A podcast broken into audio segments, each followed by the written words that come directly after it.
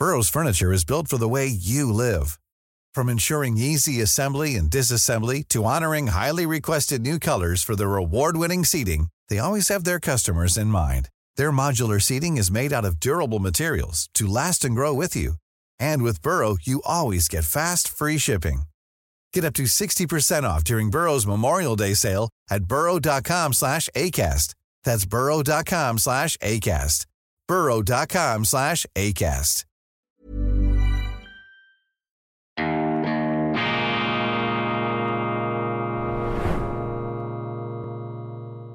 Grüezi miteinander. Schon mal vorweg einen wunderschönen, entspannten, guten Freitagmorgen. Ich starte mit einem Live-Read mit einer gesprochenen Werbeanzeige. Es gehört zu den unangenehmeren Erfahrungen, die man machen kann, ein Wohnungseinbruch. Der Dieb zeigte dabei einen durchaus exklusiven Geschmack. Zum Beispiel fehlt Großvaters Dupont Feuerzeug aus Gold der Verlobungsring der Mutter mit dem 2 Karat Solitär und auch die Patek Nautilus Uhr, die bei thewatchbox.com für 94.000 Franken gelistet ist. Ist der emotionale Schock erstmal überwunden, stellen sich oft schnell ein paar ziemlich bodenständige Fragen. Ist der Diebstahl der Wertsachen durch die Hausratsversicherung gedeckt? Wenn ja, bis zu welcher Höhe? Zahlt die Versicherung auch, wenn keine Einbruchspuren zu erkennen sind? Gilt der Zeitwert der Wertsachen, der ursprüngliche Listenpreis oder der aktuelle Marktpreis? Antworten auf diese und auf andere versicherungstechnischen Fragen, die bei Diebstahl oder Verlust von Wertgegenständen wie Luxusuhren immer wieder gestellt werden, haben wir zusammen mit den Experten des Certified Pre-Owned Händlers der Watchbox www.ratgeberstory.com für Sie zusammengestellt. Sie finden die Ratgeberstory jetzt auf weltwoche.ch. Ende des Live-Reads, Ende der gesprochenen Werbeanzeige und jetzt viel Vergnügen mit Weltwoche Daily. Grüezi miteinander. Ganz herzlich willkommen und einen wunderschönen guten Morgen, meine sehr verehrten Damen und Herren, liebe Freunde. Ich darf Sie begrüßen aus dem Institut für fortgeschrittene Gegenwartskunde zur schweizerischen Ausgabe von Weltwoche Daily, die andere Sicht, unabhängig, kritisch, gut gelaunt am Freitag, dem 9. Februar 2024. Der Moralismus, das Gutmenschentum ist die große Seuche unserer Zeit und Gutmenschen sind das Gegenteil von guten Menschen.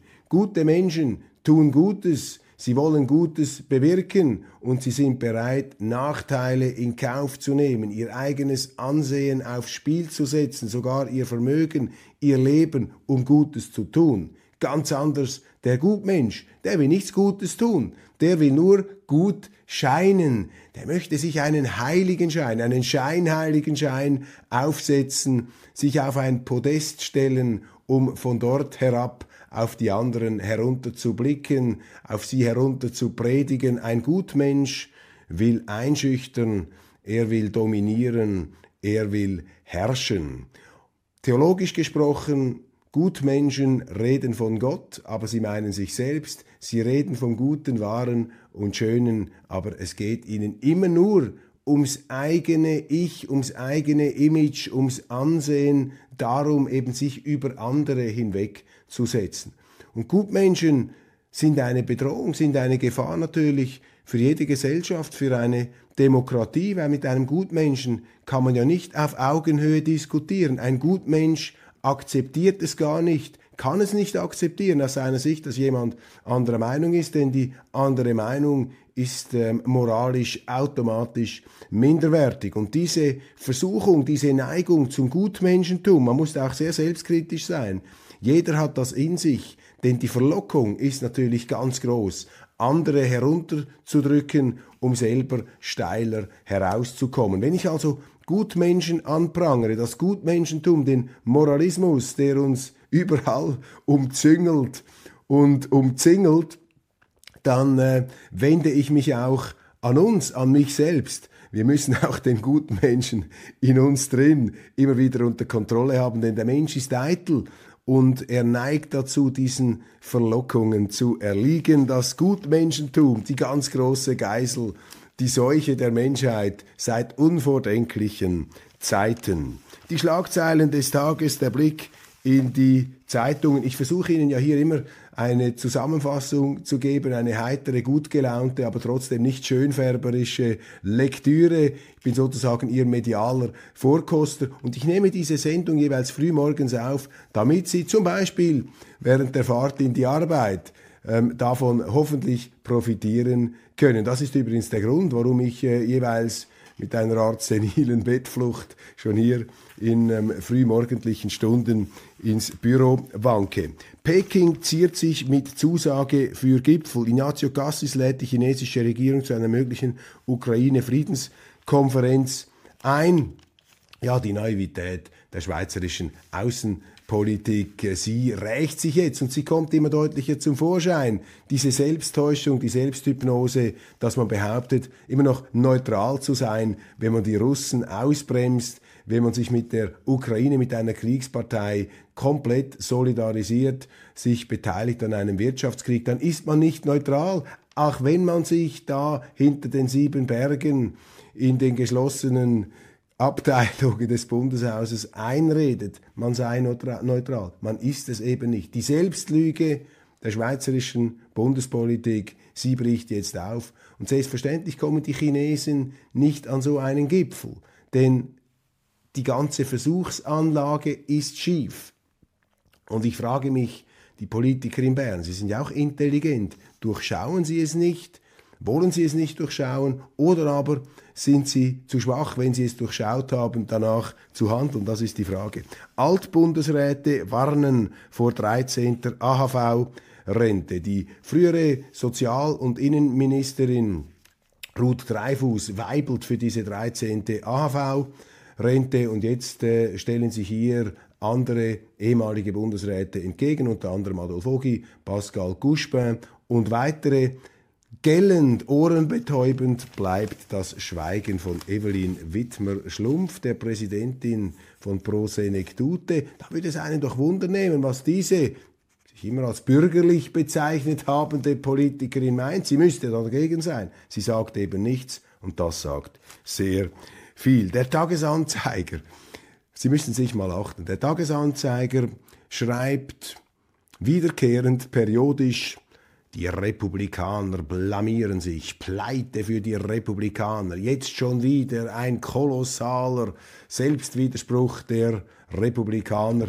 Noch nie habe ich gelesen im Tagesanzeiger, dass sich die Demokraten in den USA blamieren würden. Die Demokraten, bei denen man sagen muss, dass der Name der Partei oft im Gegensatz steht zum Handeln und zur programmatischen Ausrichtung dieser Partei. Denn die US-Demokraten sind ja auch eine Woke-Partei, eine Partei der Political Correctness, eine Gutmenschenpartei, die eben auch nicht diskutieren, sondern gebieten will, die gut scheinen möchte.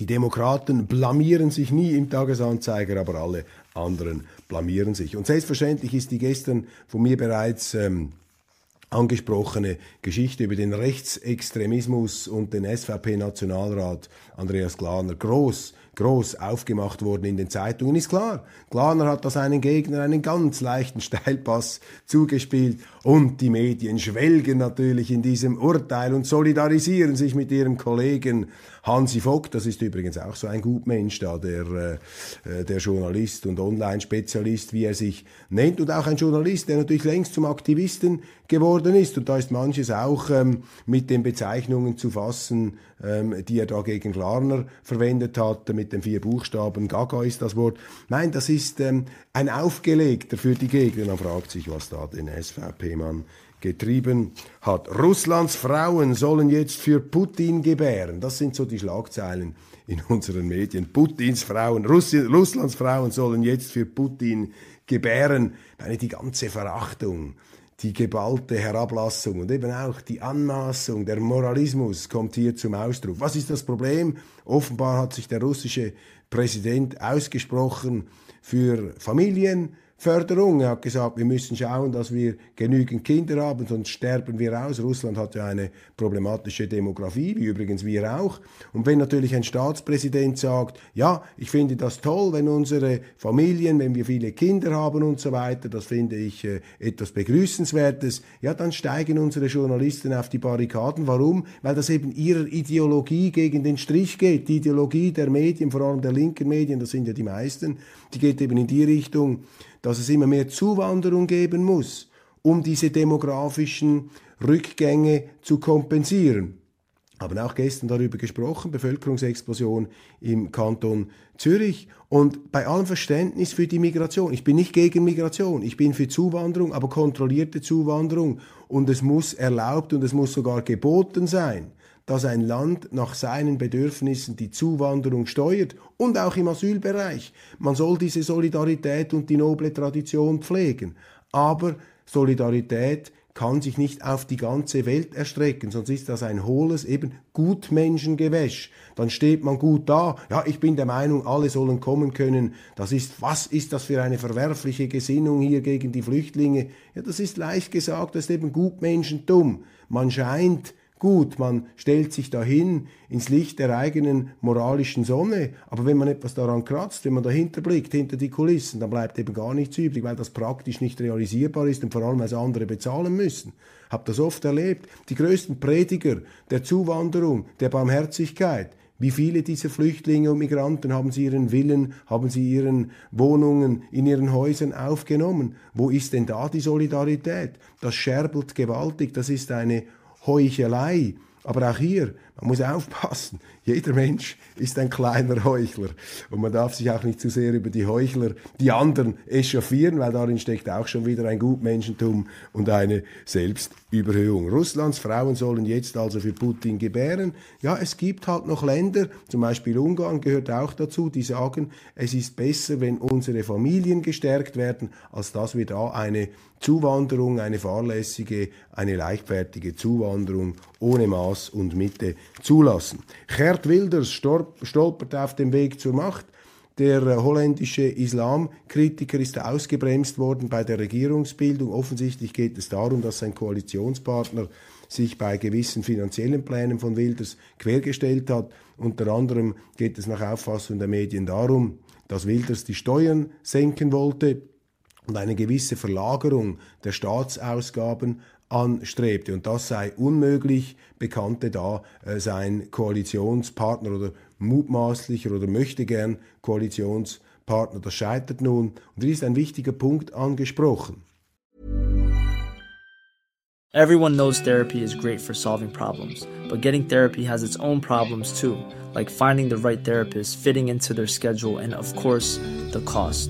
Well, BetterHelp can solve those problems. It's totally online and built around your schedule. It's surprisingly affordable too. Connect with a credentialed therapist by phone, video, or online chat, all from the comfort of your home. Visit betterhelp.com to learn more and save 10% on your first month. That's BetterHelp, H E L P. Cool fact a crocodile can't stick out its tongue. Also, you can get health insurance for a month or just under a year in some states. United Healthcare short term insurance plans, underwritten by Golden Rule Insurance Company, offer flexible, budget friendly coverage for you. Learn more at uh1.com. Es ist sehr, sehr wichtig, das sehen wir auch in der Schweiz, das sehen wir in Deutschland, dass der Staat immer mehr Geld beansprucht. Das Staatswachstum ist wie ein Naturgesetz. Der Staat wächst und er interveniert immer mehr, bis er so groß ist, dass er alles erdrückt, dass er den Garten, der ihm quasi die Früchte spendet, dass er diesen Garten überwälzt sozusagen, dass er ihn in Grund und Boden hineindrückt. Und es ist sehr wichtig, dass man dem Staat Geld entzieht. Das ist das Grundcredo des Liberalismus, dass man sagt, du musst dem Staat Geld entziehen. Und da kommen immer die Politiker und sagen, ja, ich weiß nicht, wie ich das querfinanzieren soll. Ist doch schon die falsche Logik, meine Damen und Herren. Wenn man sagt, ja, Sie müssen eben mit weniger Geld auskommen. Wie ein Unternehmer, da muss man sich auch immer die Frage stellen, wie kann ich die gleiche oder eine noch bessere Leistung mit weniger Geld anstreben? es ist die Effizienz, das ist die Produktivität und der Staat verweigert sich eben diesem Denken. Wenn da auch bürgerliche Politiker oder sogenannte liberale Politiker sagen, ja, diese Steuersenkungen, die sind doch nicht gegenfinanzierbar. Das ist der Witz, dass man ja Geld entzieht. Und da müssen die Politiker herausfinden, wie sie Schwerpunkte bilden, wo sie herunterfahren, wo sie tatsächlich sparen. Also in dieser Verweigerung, sich auf Steuersenkungen einzulassen, steckt letztlich die Arbeitsverweigerung, Staatsaufgaben herunterzufahren, die Kosten zu senken, wirklich zu sparen. Und dann sind wir wieder beim Vokabular der Gauner. Wenn Politiker sagen oder Regierende sagen, wir sparen jetzt, dann sparen sie im Grunde nie. Sie verringern vielleicht die Höhe der Mehrausgabe. Das wird dann als Sparen verkauft. Aber sie geben immer noch mehr aus als im letzten Jahr. Aber sie geben weniger mehr aus, als ursprünglich geplant wurde. Da müssen sie höllisch aufpassen. Da wird immer betrogen und gelogen. Ja, Schweden, darüber haben wir gesprochen, stellt die Untersuchungen zu den Nord Stream Pipelines ein. Das ist ja auch eine Frechheit par excellence. Diese Nord Stream-Sprengung ist der größte Terroranschlag auf eine systemrelevante Infrastruktur in Europa seit dem Zweiten Weltkrieg, nach dem Zweiten Weltkrieg. Das ist ein krimineller Akt, ein Offizialdelikt und die Europäische Union hat da versprochen, hochheilig, hochscheinheilig, Frau von der Leyen, wir klären das auf. Das wird aufgedeckt, selbstverständlich. Wir versprechen eine rückhalt- und lückenlose Aufklärung. Können Sie vergessen, Schall und Rauch, Lüge, Betrug, stimmt einfach nicht. Sie klären es nicht auf. Und die gleichen Leute stellen sich dann hin und sagen, also die Ungarn und die Polen, das sind ganz schlimme Gesellen, die halten sich überhaupt nicht an den Rechtsstaat. Merken Sie etwas? Gerne groß, gerne groß sind da diese Gutmenschen, die uns regieren. Gerne groß. Das ist eben der Mensch. Und der liebe Gott mit einem schönen Gedicht von Kurt Marti, dem Schweizer Schriftsteller und Theologen, Gott ist eben gerne klein. Darum ist eben das Christentum eine unglaubliche Provokation, eine Kränkung für den Menschen, der eben selber gern Gott sein möchte. Aber schlau, schlau, dass man es eben anders sehen muss. Javier Milei muss von vorne beginnen, der Hoffnungsträger der Libertären und der Liberalen da, der exzentrische argentinische Präsident, der ist erwartungsgemäß zurückgepfiffen worden von seinen, ähm, von seinen ähm, Abgeordneten da in, ähm, in Argentinien. Ist klar, ich meine, mit diesem Programm, das an sich interessant ist auf dem Papier, ich, ich stimme dem sogar zu, ich halte das für vollkommen unrealisierbar in Südamerika. Das ist ja das Gegenteil von dem, was Südamerika und vor allem Argentinien die letzten 80 Jahre gemacht hat. Bekäme Kant heute noch eine Professur? fragt die Neue Zürcher Zeitung, Gastkommentar von Manfred Schneider, dem Literaturwissenschaftler. Ja, da macht sich die NZZ zu Recht Gedanken darüber, ob äh, was an unseren Universitäten los ist. Äh, auch mit Blick auf die Amerikaner äh, lese ich da einen Artikel, die Heuchler von Harvard. Das ist natürlich verdienstvoll und tapfer, wenn man da die amerikanischen Universitäten kritisiert oder sich hier die Frage stellt, ob an einer deutschen Uni der Kant noch zugelassen wäre mit seinen Theorien. Der Philosoph aus Königsberg, übrigens jetzt da 300 Jahre Kant, äh, große Festivitäten in Kaliningrad heute, Russland, bin gespannt, wie die Deutschen da mitmachen. Ich glaube, viele Privatiers, viele Bürger Deutschlands reisen da nach Kaliningrad, um Kant ähm, die Ehre zu bezeugen. Die Russen übrigens sind ganz große Kant-Fans, wie ich mir habe sagen lassen. Aber man müsste doch einmal die Schweizer Unis anschauen. Da lese ich dann wenig in der Neuen Zürcher Zeitung. Da hat man offenbar vielleicht etwas Berührungsängste, weil halt viele, verständlich, viele dieser Professoren dann auch für die NZZ wieder schreiben. Aber wir haben doch genau das gleiche Problem in der Schweiz. Das ist eben auch der Moralismus, das Gutmenschentum, die Unfähigkeit, andere Meinungen zuzulassen. Dagegen müssen wir uns wehren. Das ist nicht gut. Das bedroht eben auch das freie Denken. Das bedroht die Rede und die Gegenrede. Und das ist der entscheidende Treiber des Fortschritts, der Erkenntnis, die Dialektik. Wir sind im Begriff, die auszuschalten. Das sind totalitäre Anwandlungen in unseren Demokratien. Da muss man aufpassen. Nichts Neues unter der Sonne. Schon die großen Theoretiker, Alexis de Tocqueville und so weiter, die haben das vor vielen, vielen Jahren, vor weit über 100 Jahren schon in Erinnerung gerufen. Dann noch ein Buch, das ich hier mit Blick aufs Wochenende anpreisen möchte vom Theologischen Verlag Zürich. der bereits angesprochene Kurt Marti. Läuten und Eintreten bitte.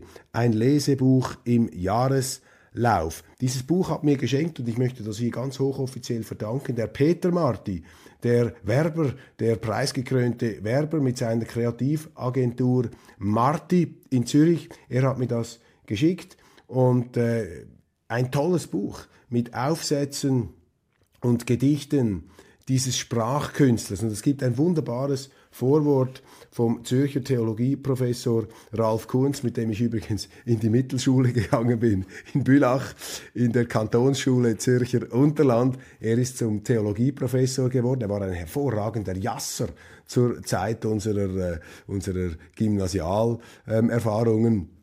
Und offenbar auch ein äh, exzellenter Theologe. Hat ein wunderbares Intro geschrieben. Kurt Marti, Läuten und Eintreten bitte. Und ich glaube, es ist wichtig hier für die christlichen Wurzeln unserer Zivilisation, auch unserer Schweiz einzutreten. Das hat uns geprägt. Das ist eine der ganz großen Stärken. Der Glaube war, der, war die ganz große Stärke auch der europäischen Zivilisation und von uns Schweizern. Der richtig verstandene Glaube. Nicht der Glaube, dass man da der Chef auf der Welt ist, diese Machtvergötterung, die man allzu oft gesehen hat, natürlich auch in Europa. Nein, in der Schweiz haben wir einen Staat aufgebaut, sozusagen im christlichen Wortsinn, mit dem Kreuz im Wappen, ähm, das eben das Mahnmal darstellt, ein Mahnzeichen gegen die Vergötterung der menschlichen Macht. Denn die wesentlichste, die wichtigste Botschaft des Christentums, die man nicht oft genug wiederholen kann, lautet, nicht der Mensch ist Gott, Gott ist Gott. Und man soll aufhören, sich selber zu vergöttern. Oder wie es eben Kurt Marti ausgedrückt hat, wunderbar, Mensch gerne groß, Gott gerne klein. In diesem Sinne einen wunderschönen Tag und ein fantastisches Wochenende. Ich freue mich, wenn wir uns spätestens am nächsten Montag wiedersehen und äh, ja, eine besinnliche, nachdenkliche und freudvolle Zeit an diesem Wochenende.